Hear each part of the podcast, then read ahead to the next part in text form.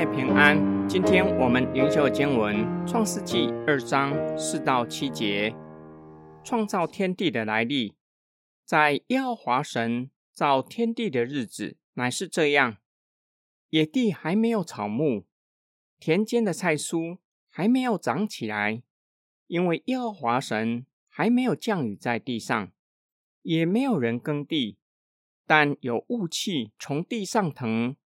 滋润遍地，耶和华神用地上的尘土造人，将生气吹在他鼻孔里，他就成了有灵的活人，名叫亚当。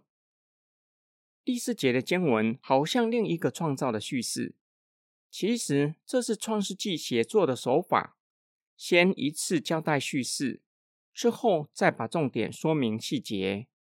第一章按着时间次序。讲述上帝六日的创造，第七日习了创造之功。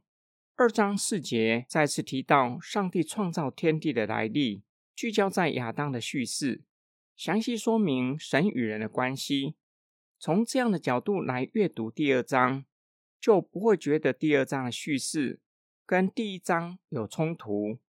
第一章说到菜蔬生长在人被造之前。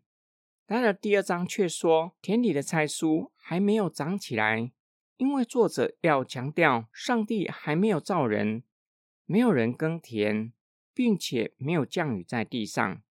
在用字上也不同。一章十一节指植物的总称，二章五节草木，在旧约其他经文指草丛。本节经文作者也使用对比，野地对比田间。草木对比菜蔬，野地的草丛指的是旷野里的青草，有可能暗指亚当堕落后长出荆棘。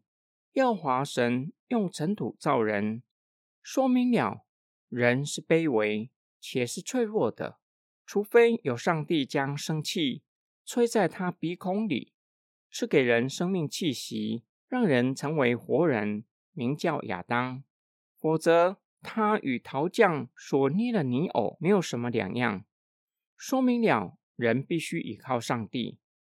然而，人也有尊贵的一面，只因为有神的形象和样式在人的里面。今天经文的默想跟祷告，古今东的人若是阅读创世纪，一定会感到非常的惊讶，甚至有可能会被圣经创世的叙事吸引。古今东的人认为下不下雨。由雨神来决定。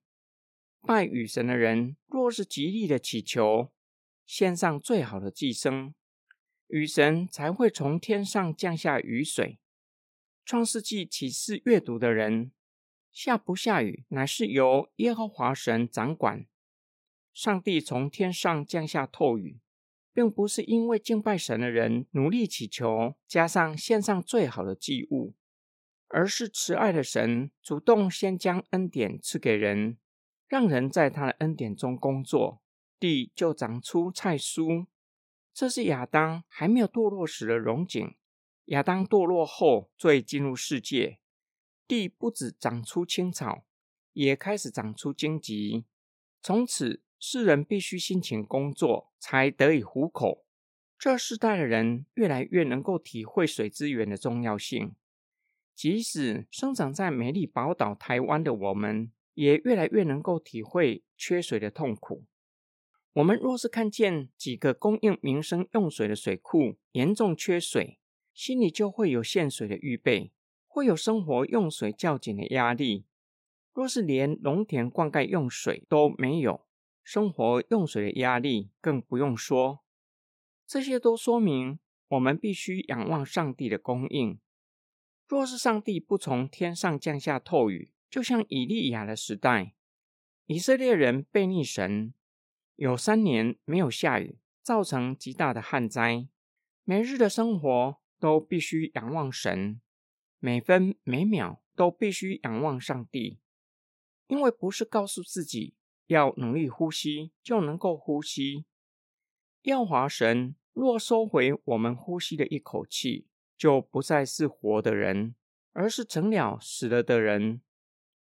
我们一起来祷告，爱我们的天父上帝，你乐意将一切恩福赐给我们。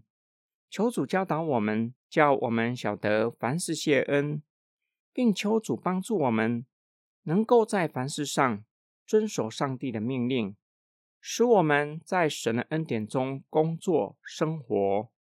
我们奉主耶稣基督的圣名祷告，阿门。